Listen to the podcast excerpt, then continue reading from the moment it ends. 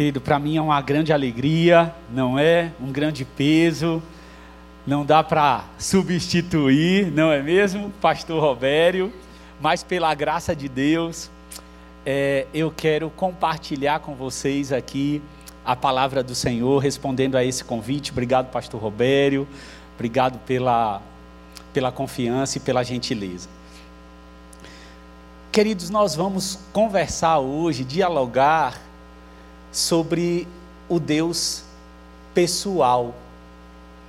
Nós estamos numa série aqui na IBP e você tem acompanhado as ministrações, com certeza, do pastor Robério, desde o primeiro domingo, aonde foi exposto aqui o verdadeiro Deus, o único e verdadeiro Deus, e você, com certeza, teve ali uma senhora refeição, teve como degustar quem é o Senhor Deus, único e verdadeiro.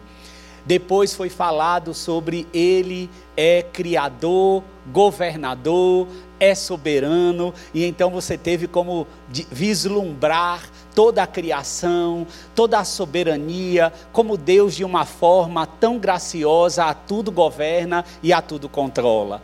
Em seguida, tivemos o alto de Páscoa, que mostra ali o Deus que fez uma aliança é, com o seu povo a nossa Páscoa hoje é Cristo, é saber que Ele é o Cordeiro Santo que tira o pecado do mundo e que nos salvou. E hoje o tema é: Ele é um Deus pessoal. E é tão bom, irmãos, falarmos de um Deus pessoal, porque quando eu estava é, meditando para falar sobre, sobre esse tema, é curioso porque ao ler as Sagradas Escrituras e você ter a percepção de que o seu cérebro está lendo e está absorvendo informações, e isso está, de certa maneira, sendo processado, e você está escrevendo. E então, quando você está fazendo esse processo, quando eu estava fazendo esse processo, eu já consigo perceber a presença daquilo que Deus formou, a inteligência que Deus deu e formou nos órgãos do corpo humano. Porque como é que pode eu começar a ler algo e o cérebro processar as informações e isso de certa forma se transformar em algo coerente e você vai escrevendo e você, por exemplo, que faz uma, uma faculdade, você se depara tendo que estudar para uma prova e as informações sendo retidas dentro de um órgão que está em seu corpo. Isso me revela algo soberano. É algo avassalador, em minha opinião. Você saber que você vai fazer uma refeição e enquanto você tem o prazer do paladar, porque o paladar é um prazer, é algo prazeroso. Você que porventura me acompanha pela internet ou aqui, teve Covid, teve a pode ter tido a experiência de faltar o paladar, que outrora nunca tinha tido com você, e ali você se depara, eu não estou sentindo.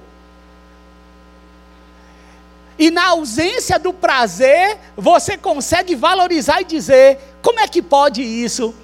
Manda informação para cá, manda informação para lá, e eu sinto um gosto específico de um alimento.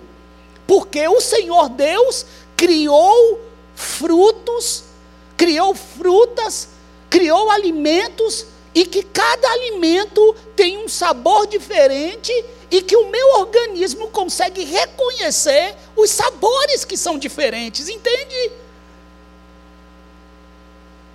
Como não reconhecer um Deus pessoal? Como não reconhecer uma pessoalidade? Me permitir ter a bênção de poder aqui, só o fato de estar aqui comunicando algo é perceber que eu desfruto da linguagem, eu desfruto da fala. Desfrutar da fala é desfrutar de quem é Deus em mim, porque Ele compartilha conosco. E com você que exerce uma profissão, você consegue ver a manifestação da graça de Deus em nossas vidas. É um Deus pessoal. Eu gosto de pensar junto com você na palavra de Deus, reconhecendo quem nós somos. Reconhecendo que não há bênção, irmãos. O que eu vou falar agora é a coisa mais simples da face da terra, mas eu quero que você guarde de uma forma preciosa em seu coração. Não há bênção mais grandiosa, maior, para um homem e para uma mulher que conhecer a Deus. Conhecer a Deus, poder conhecê-lo, é a maior bênção que um homem e uma mulher pode ter. O Senhor Jesus, na oração sacerdotal, disse assim: Esta é a vida eterna, que conheçam a Ti. Entende? Esta é a vida eterna, que conheçam a Ti, o único e verdadeiro Deus, e a mim que Tu enviaste. A maior bênção que eu e você podemos ter é de poder conhecer a Deus e o fato do tesouro mais precioso ser, quando essa verdade que aqui eu digo que simples é, se torna verdade para você. Porque se no seu coração você diz assim, é verdade, a maior bênção que eu tenho é conhecer a Deus, eu já digo, isso é Deus em você. Porque você, por si só, não pode reconhecer isso. Para você reconhecer que a maior bênção é poder conhecer a Deus, já é a manifestação do Espírito de Deus em você. Olha que maravilha! Você saber que se acordar de manhã e você diz assim, ah, eu quero orar, o que, que é isso? Já é Deus em mim. Não, não, não vem de mim. É um Deus pessoal. É um Deus pessoal. E aí você fala assim, pastor, eu levantei de manhã, mas não tive vontade de orar, não. Mas mesmo assim, sabe o que eu fiz? Ajoelhei e orei. O que, que é isso? É Deus em você. A fé, o crer, o não depender de sentir. Quem é que traz isso à existência? Se não é o Deus que pessoal é e se manifesta lá, aonde? No seu quarto, sozinho. E você sabe que ajoelhar sozinho e falar com Deus, o que, que é isso, meu irmão? É Deus em você. Quem é que fala sozinho, ajoelhado no quarto, meu irmão? Que crê que ninguém está escutando? Isso é Deus em nós. É um Deus pessoal. A partir do momento que eu consigo crer em uma palavra que me diz que orar em secreto, o Pai que vem em secreto, vai ouvir, vai me abençoar. Só o fato de eu poder chamá-lo de Pai me revela tamanha pessoalidade de quem Deus é. Você perceber que nenhum tabu, nenhum tabu precisa ser colocado no grau de relação de intimidade quando você se tornou marido e mulher. Na intimidade do seu quarto, com a sua esposa, você tem uma relação sexual criada por quem? Por Deus, que manifesta o quê? que manifesta o quê? A presença de Deus, a glória de Deus. Então, o marido que se relaciona com a sua esposa no maior grau de intimidade, revela um grau de relação, aponta para a eternidade, porque na eternidade eu terei relação de intimidade com o Criador na eternidade.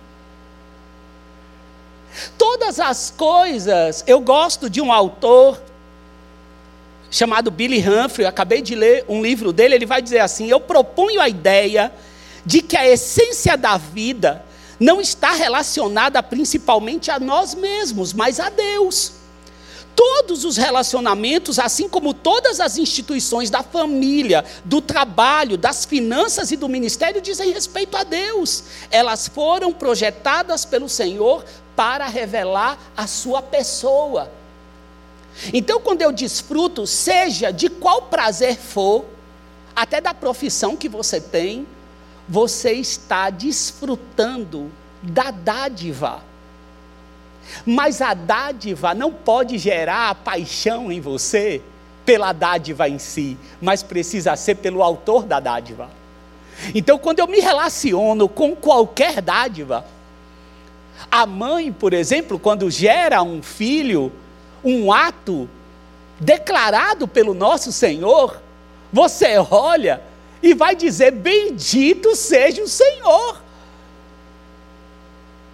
Eu não posso amar mais a dádiva, ou mais os prazeres, ou mais as bênçãos que tenho na peregrinação, do que o autor da dádiva.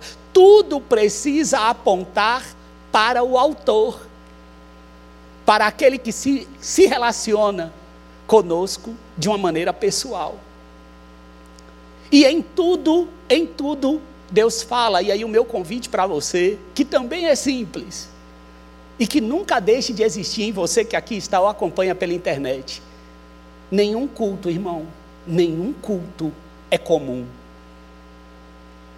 Nenhum momento que você vem aqui, por exemplo, que você está sentado aí, escutando a palavra de Deus, sempre, sempre e sempre Deus está falando com você. Até aquele culto, irmãos, que você vai lá e diz assim: mas que culto chato! Que culto! Olha, o, o, o, o pastor não pregou bem. Até nesse culto, irmãos, Deus fala com você, se você permitir. Deus sempre está falando conosco. E eu quero convidar você a ter uma vida que sempre pergunta o que Deus está falando. O relacionamento, ele já está estabelecido para aqueles que o receberam, e a rejeição também faz parte de uma relação. Quando eu rejeito um pedido, quando eu rejeito uma solicitação, ou quando eu rejeito até mesmo a voz de Deus para comigo, isso está dentro de uma relação, de um Deus que se relaciona de maneira pessoal. E como eu reconheço um discípulo, um discípulo de Cristo? Quem é um discípulo de Cristo?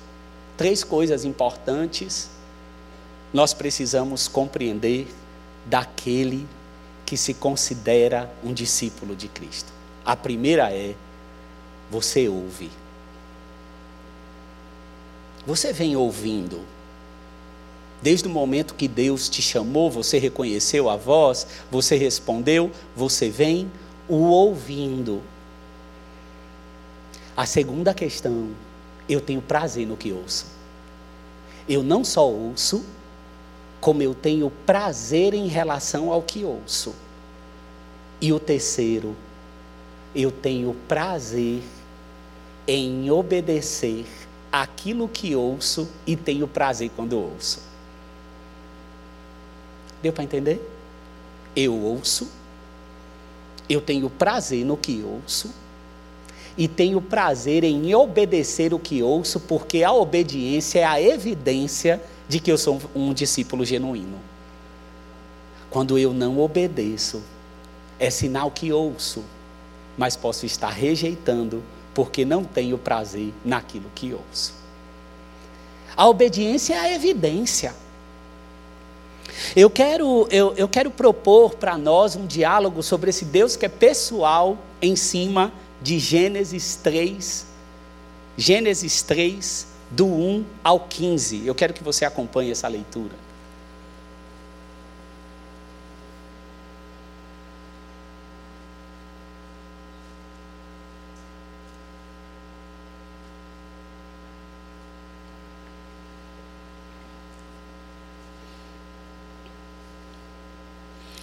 Gênesis 3, do 1 ao 15, nós vamos ler. Vamos lá então. Ora, a serpente era o mais astuto de todos os animais selvagens que o Senhor Deus tinha feito. E ela perguntou à mulher: Foi isto mesmo que Deus disse? Não comam de nenhum fruto das árvores do jardim? Respondeu a mulher à serpente: Podemos comer do fruto das árvores do jardim. Mas Deus disse: Não comam do fruto da árvore que está no meio do jardim, nem toquem nele, do contrário, vocês morrerão. Disse a serpente à mulher: Certamente não morrerão. Deus sabe que no dia em que dele comerem, seus olhos se abrirão e vocês, como Deus, serão conhecedores do bem e do mal. Quando a mulher viu que a árvore parecia agradável ao paladar, era atraente aos olhos e, além disso, desejável para dela se obter discernimento, tomou do seu fruto, comeu e deu ao seu marido que comeu também. Os olhos dos dois se abriram e perceberam que estavam nus. Então juntaram folhas de figueira para cobrir-se. Ouvindo o homem e sua mulher os passos do Senhor, que andava pelo jardim quando soprava a brisa do dia, esconderam-se da presença do Senhor Deus entre as árvores do jardim. Mas o Senhor Deus chamou o homem perguntando: Onde está você? E ele respondeu: Ouvi teus passos no jardim e fiquei com medo, porque estava nu. Por isso me escondi. E Deus perguntou: Quem lhe disse que você estava nu? Você comeu do fruto da árvore da qual lhe proibi comer? Disse o homem: Foi a mulher que me deste por companheira, que me deu o fruto da árvore e eu comi. Olha só o que, que o homem me faz. Que vergonha. O Senhor Deus perguntou então à mulher: Que foi que você fez? Respondeu a mulher: A serpente me enganou e eu comi.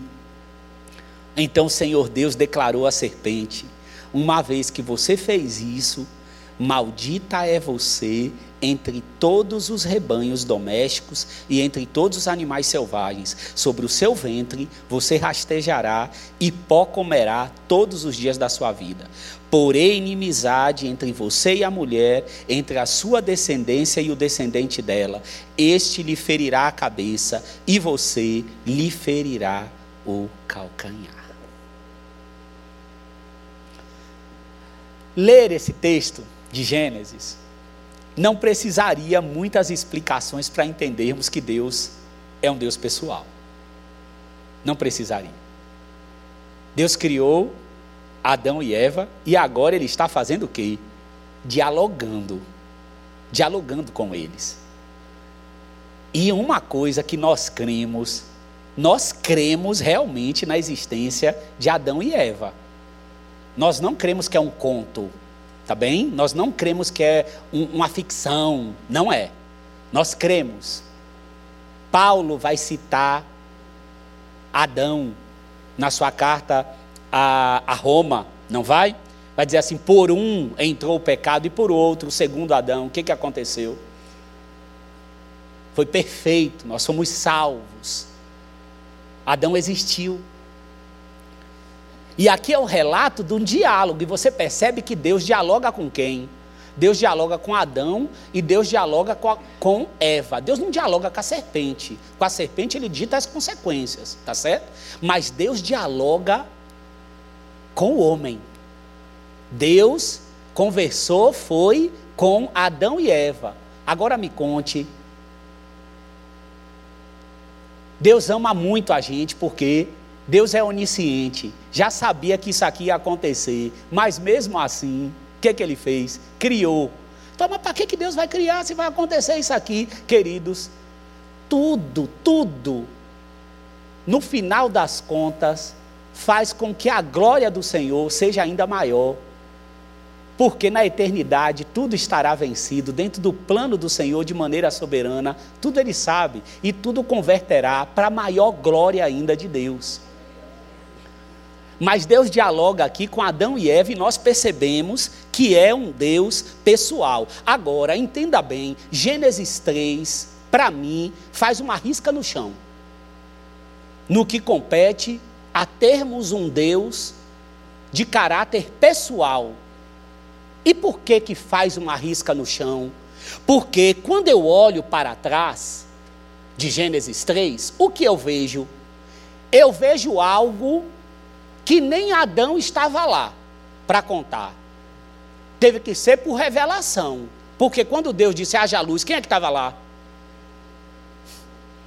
Foi por revelação. Mas eu percebo um Deus que tem vontade própria. Porque Deus teve vontade. Vontade de quê? De criar. E criou. Deus teve vontade de criar a luz. Criou os animais aquáticos todos. Criou todas as espécies. E pasmem, pediu para Adão ir nomeando cada um, irmãos. Chama os animais participa comigo, vem nomear cada animal. Você pode imaginar uma coisa dessa? A participação, o grau de relacionamento, e Deus, por ter vontade própria, ele teve a vontade e ele age conforme a sua vontade. Outra coisa, Deus fala, irmãos, porque tudo foi criado pelo poder da Sua palavra. Deus é uma pessoa. Deus é pessoal, ele vai criando, ele tem a vontade, ele age, ele se inclina de acordo com a sua vontade e ainda cria e diz assim: Ó, vi que ficou bom. E quando a gente vai lendo, a gente, nós vamos nos deliciando com o fato de não somente saber, e aí para mistério, e nossos olhos poderem olhar tudo aquilo que você lê na Bíblia, e você não consegue compreender muito bem, deixa seu cérebro assim um pouco em parafuso, o que que isso já mostra? Já dá sinais da eternidade, meu irmão, porque nós não somos normais mesmo, não. As coisas que se referem à eternidade, nós vamos ser clareados em relação a esses aspectos quando estivermos lá, porque tem coisa que a gente lê que você fala, isso aqui não é normal, não, não é mesmo, não. Entendeu? É porque eu estou limitado, você está limitada, mas nós podemos desfrutar daquilo que ele nos revela. Então, fique com a Bíblia toda, não tire nada não. E então, quando eu vejo isso aqui, eu vejo assim, ó, e não é um só não, são três pessoas e é um único Deus, porque aparece lá, Senhor Deus criou, criou a terra e depois vem assim, o Espírito pairava onde? Hã? Exatamente então. Então tem o pai e tem o filho. E por meio dos lábios de João, eu fico sabendo que o filho já estava lá desde o princípio. Então é o pai, o filho e o espírito. Esse é o Deus pessoal. Três pessoas distintas, um único Deus é esse o que, que João disse? No princípio era aquele que é a palavra. Ele estava com Deus no princípio. Todas as coisas foram feitas por intermédio dele. Sem ele, nada do que existe teria sido feito. Nele estava a vida, e este era a luz dos homens. A luz brilha nas trevas, e as trevas não a derrotaram. Então, nessa dinâmica relacional, tá certo? A contabilidade é diferente. É um, mas são três pessoas distintas: Pai, Filho e Espírito Santo, e é com Ele que nós nos relacionamos. Porque disseram assim: façamos o homem a nossa imagem e semelhança. Fomos criados assim.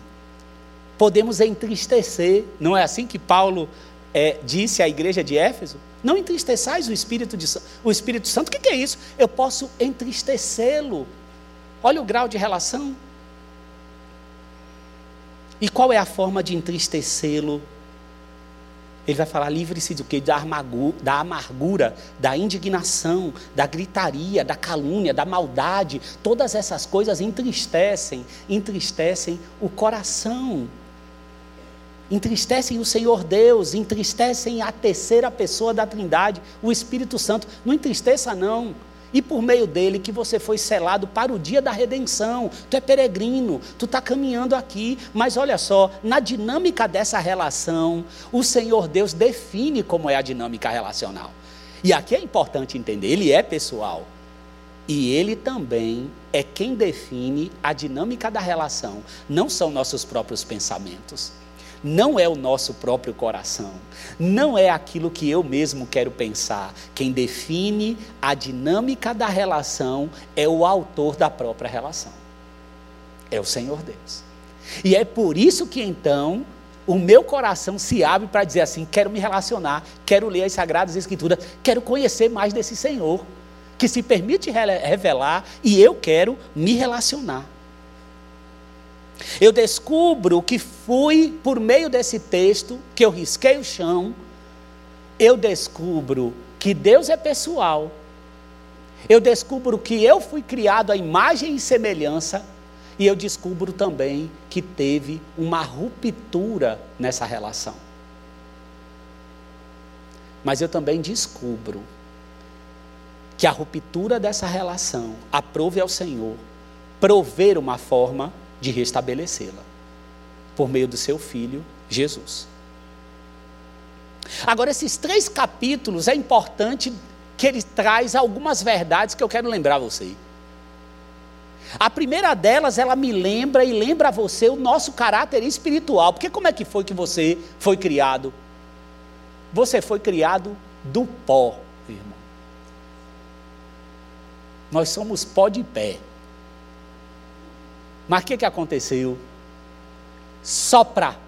O Senhor Deus soprou em nossas narinas o fôlego divino. Então, quando eu estou aqui, eu percebo assim: ó, eu tenho uma inteligência, eu tenho criatividade, eu tenho vontade. Quem tem vontade não é só mulher grávida, não. Todos nós temos vontade, não é, meu irmão? Então, assim, você tem vontade, você tem vontade de vir à igreja, você tem vontade de comer algo, você tem vontade de construir, de fazer você planeja, você executa, você caminha, você pensa, você age. Nós fomos criados à imagem e semelhança do Senhor. Eu consigo reconhecer o meu caráter espiritual por meio de Gênesis, capítulo 1, 2 e 3. Eu vou ver, eu fui criado à imagem e semelhança dele. Uma outra coisa maravilhosa, eu consigo entender de onde que saiu esse projeto lindo que se chama família. Aqui eu já consigo ver quem foi que criou esse negócio. Quem criou foi Deus. Criou o homem e depois cria a mulher. De onde, gente? De onde? Da costela. Mostrando ali o seu planejamento de companheirismo. Não permitindo que o homem viva só. E aí eu quero ler para você algo poético do Matthew Henry.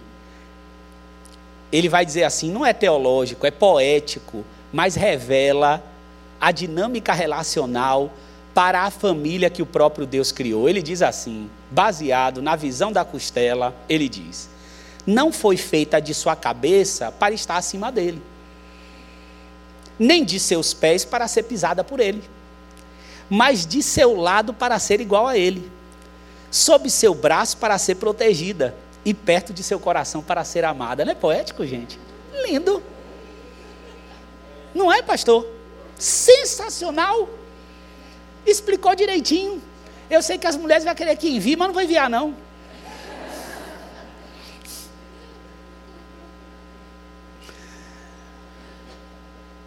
A terceira questão que você pode perceber dentro desses três capítulos é que a relação sexual ela não foi criada após o pecado, como alguns vão dizer. Ah, então isso acontece por causa do pecado? Não é. Isso foi estabelecido por Deus antes. O que nós vemos é a manifestação da vergonha, da culpa, quando nós lemos Gênesis 1, 28, diz: Deus os abençoou. Deus os abençoou e lhes disse: Sejam férteis e multipliquem-se, encham e subjuguem a terra, dominem sobre os peixes do mar, sobre as aves do céu e sobre todos os animais que se movem pela terra. Ou seja, multipliquem-se, relacionem-se, gerem filhos por meio da relação.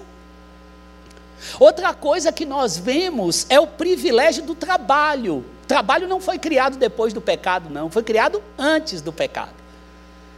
Você percebe que Deus vai dizer o que em Gênesis 2:4? Quando você lê 1, Gênesis 1, você só lê Deus dando as ordens e dizendo assim: ó, oh, agora cubra-se aí de vegetação. Aí você vai olhando, aí fica aquelas cenas para você, uma atrás da outra, né? Depois, a partir do capítulo 2, começa a detalhar.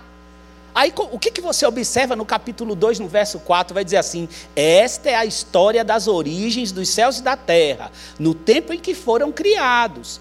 Quando o Senhor Deus fez a terra e os céus, ainda não tinha brotado nenhum arbusto no campo, e nenhuma planta havia germinado, porque o Senhor Deus ainda não tinha feito chover sobre a terra e não havia homem para cultivar o solo. Ou seja, depois cria para cultivar e dá trabalho para ele, viu, irmãos? Manda cultivar o solo, manda dar nome aos animais, olha, não tem paradeiro. E vai ser assim, viu, na eternidade, não é dormindo, não.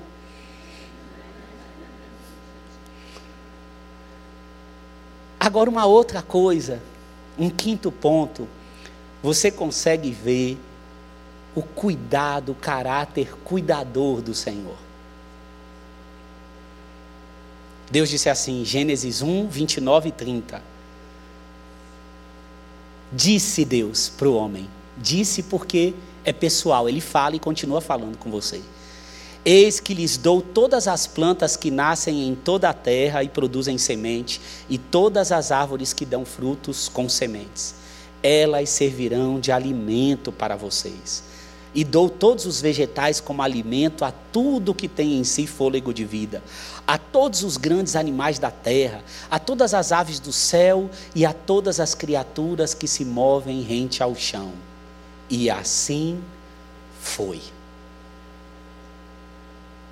Deus aqui está dizendo agora, é sobre assim, ó, o que eu criei antes até mesmo de criar, agora eu coloco a seu serviço. Dominem. Eu entrego como alimento para você. E aí quando você olha Mateus 6, lá na frente, por meio da pessoa de Jesus, o que, é que você vê quando ele diz assim: contempla aí os pássaros? Eles não guardam, eles não colhem, não se preocupa com o que vai comer ou vestir, você não pode acrescentar nenhum côvado em sua vida. Será que Deus mudou nessa relação? Não mudou. Não mudou.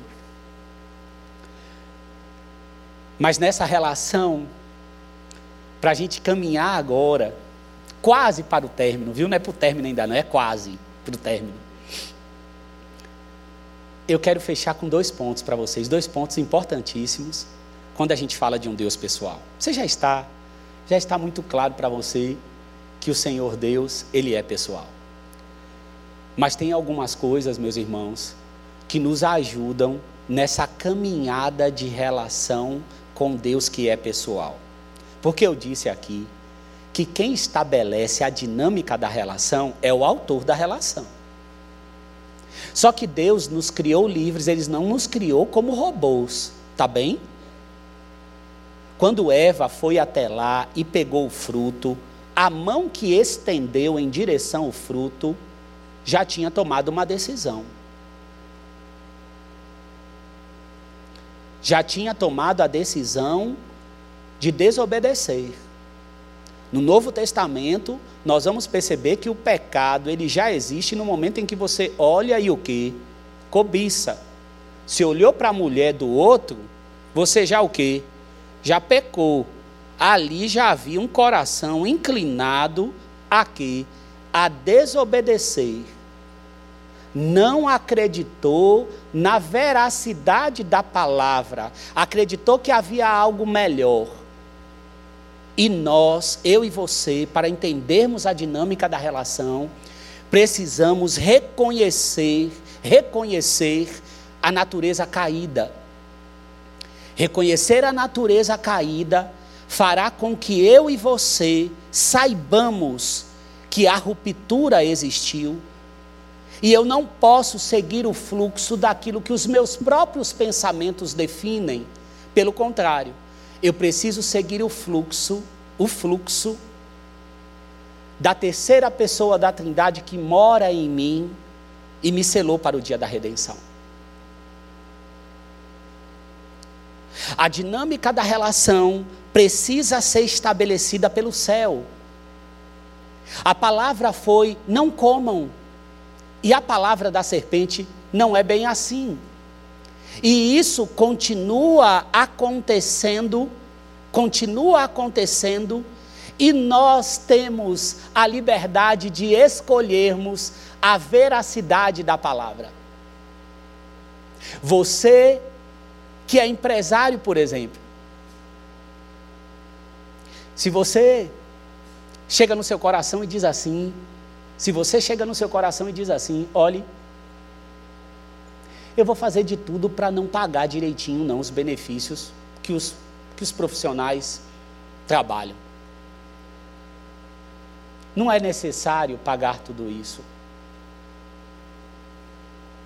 Você está escutando algo que não vem do alto, que não vem do autor da vida. Você percebeu que a terra, depois que o pecado entrou, passou a, a, a fabricar abrolhos. O agricultor luta, não luta contra as pragas, mas nós não deixamos hoje de ter esse trabalho.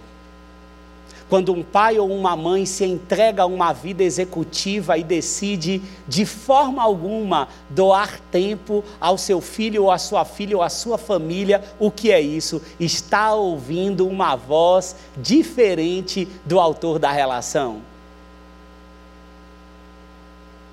Saiu uma lista dizendo que vai haver risco de mandar embora na empresa. E então aquele homem passa a trabalhar todos os dias, até bem mais tarde, sacrificar a família por medo de perder o trabalho. O que é isso? É uma voz que não pertence à dinâmica da relação. Porque nós temos um Deus a quem nós confiamos. A segunda, irmãos, o Senhor Deus, é Ele que procura o homem. Perceba que quando o que o texto vai dizer, ouvindo o homem e sua mulher os passos do Senhor Deus, que andava pelo jardim, quando soprava a brisa do dia, esconderam-se da presença do Senhor Deus entre as árvores do jardim. Mas o Senhor Deus chamou o homem perguntando: Onde está você? Quem procura pelo homem, quem vai em direção ao homem, quem foi em direção a mim e foi em direção a você, e vai em direção àqueles que você ora, é o Senhor, porque Ele é o autor da relação. E a pergunta que ele faz é: aonde está você? Deus não deixou de visitar, Deus não deixou de ir. O homem havia pecado, o homem havia rejeitado, e o Senhor Deus vai e procura. E por que que Deus faz perguntas? Por que que você está se vendo nu? Por que que Deus faz perguntas se Deus já sabe? Por que que Deus está questionando Adão? Por que que Deus está questionando Eva? Porque Deus é um Deus relacional que se importa com as nossas confissões. O Senhor Deus quer ouvir da parte de Adão o que foi que aconteceu. Conte para mim. Quando Elias está desanimado na caverna, Deus pergunta: o que que tu está fazendo aí? O que que tu está fazendo aí, Elias, dentro da caverna? Não é para estar tá aí, não. Você percebe um Deus que repete a operação de ir até o homem. Vai até o homem quando perdido está, para que ele possa o recebê-lo, para que você possa apresentá-lo e continua indo naqueles que o receberam. E a minha pergunta, com esse tempo que aqui foi dado, queria ir um pouquinho mais, mas não vou não, vou terminar. Eu quero que você saia daqui nessa noite com a seguinte com a seguinte mensagem na sua mente e no seu coração. O Senhor Deus continuamente nos procura. Nos procura, ele nos procura. Você percebe que na virada, na virada do dia o que acontecia, ele ia lá para se relacionar com Adão. Mas naquele momento, o que, que aconteceu? Adão se escondeu, sentiu vergonha. E o que eu quero perguntar diante de um Deus pessoal é: sempre existe um onde está você. Sempre existe um onde está você. Eu já contei isso aqui e vou contar rapidamente nos últimos cinco minutos para fazer algumas perguntas para vocês. Eu me lembro no ano de 2011, mais ou menos 2012. Eu acho que eu já contei em alguns cultos. Eu estava com as relações com a minha família totalmente partida. E tinha também as minhas razões para isso. Foram palavras ditas para os meus pais e dentro de casa nós vivíamos de uma forma extremamente religiosa mesmo indo à igreja. Chegava em casa, meu irmão, ali era outra história. E eu me lembro que eu tinha sido transferido, trabalhava aqui em São Paulo e estava com a relação totalmente partida, tanto com o pai quanto com a mãe. E eu me recordo que eu saí daqui do culto de manhã, o culto das 10h30, e eu morava ali na Luiz Góes e eu caminhei na, na, aqui na Domingo de Moraes e eu decidi ir a pé. Eu me lembro que eu passei em frente à Drogazil ali, depois do shopping Santa Cruz, não sei, não me lembro se é depois, é antes, acho que é depois, um pouquinho depois, e eu me lembro como se fosse hoje que eu estava vivendo com aquela relação e com aquilo amargurado, mas naquele dia, naquele dia, eu me lembro que eu tive que parar na frente da Drogazil, porque uma voz tomou a minha alma e disse assim: resolve sair.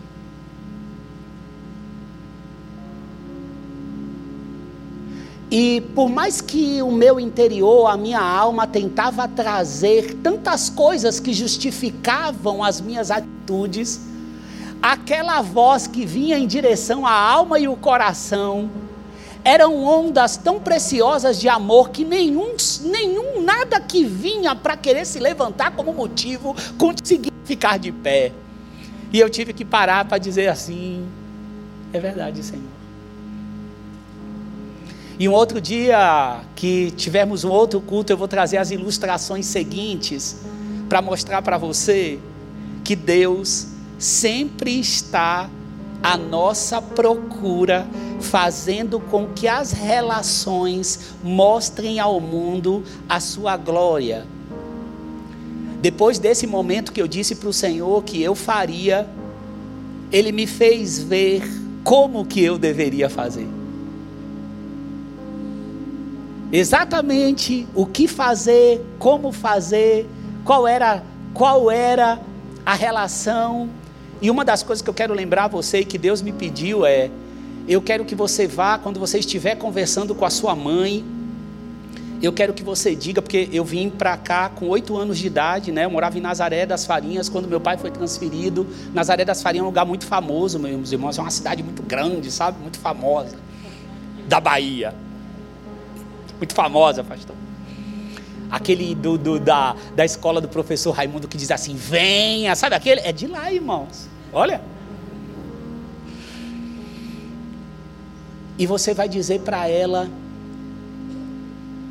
minha mãe teve que deixar a, a carreira, o trabalho, quando a gente veio para a cidade grande, eu lembro que lá na Bahia mesmo, antes de chegar aqui, a gente já dizia assim: ó, oh, a gente vai para uma casa lá em São Paulo, que tem um negócio que você aperta na frente da casa e você sabe lá dentro quem está na porta. Era interfone, irmãos.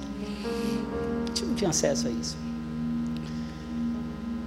E minha mãe cuidou de nós três com medo por causa da cidade grande, vinha a perua pegar na porta para a escola e voltava.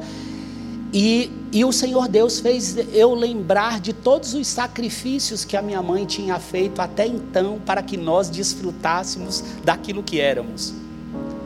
Deus me fez lembrar de uma cirurgia muito delicada que eu fiz quando eu era criança, em torno de 5, 6 anos de idade, e de todo o sacrifício que minha mãe tinha feito para que aquilo desse certo, porque eu fiquei muito, muito tempo internado e os familiares visitam no início, mas depois, quando o negócio prolonga, quem fica é a mãe e o pai. Foi minha mãe que que, que, teve essa jornada.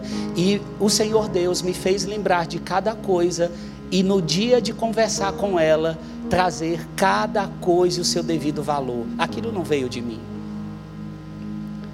E eu quero que você saia aqui sabendo que esse Deus, que é um Deus pessoal, que faz com que todas as relações, que o seu coração, a sua vida, o seu trabalho, não pense que nada está fora da sua soberania e do seu controle. Todos os seus filhos estão amparados e cuidados um a um. O fio de cabelo está contado de cada um é soberano, cuida perfeitamente. Todos os dias ele vem e diz assim: Onde está você? Tem algo que você está nu? Porque no capítulo 3, no versículo 21, que Adão e Eva se cobriram com aquelas folhinhas lá que não dava conta, o Senhor Deus foi lá, o que, que ele fez? Vestiu Adão e Eva, que é onde os teólogos, os historiadores vão dizer que é o momento que já prefigura, já aponta para o sacrifício de Jesus, porque provavelmente teve que matar animal, teve derramamento de sangue. E ali quem cobre Adão e Eva diz assim: "Ó, oh, esse negócio aí não conseguiu cumprir não, viu? Mas eu, como pai, como criador, como Senhor, vou vestir vocês. Vai ter as consequências, é verdade, mas eu vou vestir. E no capítulo 3, no verso 15, é o, é o primeiro momento, lá em Gênesis já, que ele diz assim: Ele vai ferir a cabeça da serpente, e ela lhe ferirá o calcanhar. E isso já aconteceu. Jesus já veio, já venceu, já arrebentou com a cabeça da serpente. Eu já sei que ele é vitorioso. Eu já sei aonde nós estaremos mas durante a jornada, durante a nossa caminhada, façamos com que constantemente, quando Ele procurar você e dizer onde está você, responda. Como está o seu devocional? Como está o seu coração perdoador? Como é que está você nas contribuições? Onde está você? Como é que está você quando tem uma briga em casal? Demora quanto para poder pedir perdão? Quantas coisas existem que Ele pode estar dizendo onde está você e você se escondendo. Mas não pense que escondido você fica, porque a voz dele todos os dias diz: Onde está você? Se tem alguém aqui entre nós que ainda não respondeu esse onde está você para se entregar a Ele como Senhor e Salvador, eu queria conhecer você. Se você está aqui ainda e não respondeu a Cristo, chamado para a salvação, você não é batizado, você vem e ouve as palavras, mas você diz assim: Eu quero me entregar a Jesus. Tem alguém aqui hoje que quer se entregar a Jesus? Levante a sua mão para que a gente possa conhecê-lo, vê-lo. Não tem? Não? Mas nós vamos orar então, nós vamos ficar de pé e vamos ainda cantar um louvor para terminar. Pode ficar de pé, queridos. Nós vamos orar e nós vamos cantar um louvor. Saiba de uma coisa, muito simples o que eu vou falar.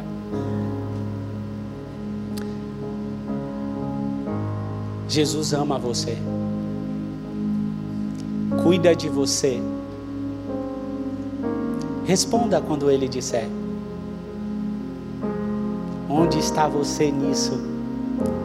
Faça com que a sua caminhada de conhecê-lo vá crescendo a cada dia, porque esta é a vida eterna.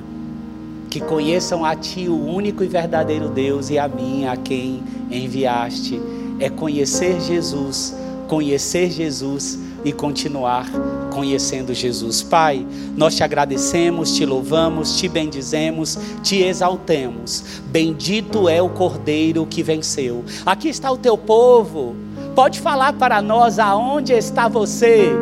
Como tem estado a nossa vida com esse Deus pessoal, ó Deus? Queremos responder a todas as tuas perguntas. Queremos, ó Deus, aprimorar, aperfeiçoar a nossa relação contigo. Reina, reina, Senhor, em nós. Reina em nossa casa, reina em nossa família, reina em nosso coração. Reina, Senhor, porque o seu lugar, sabe onde é? Reinando, reinando em nosso coração.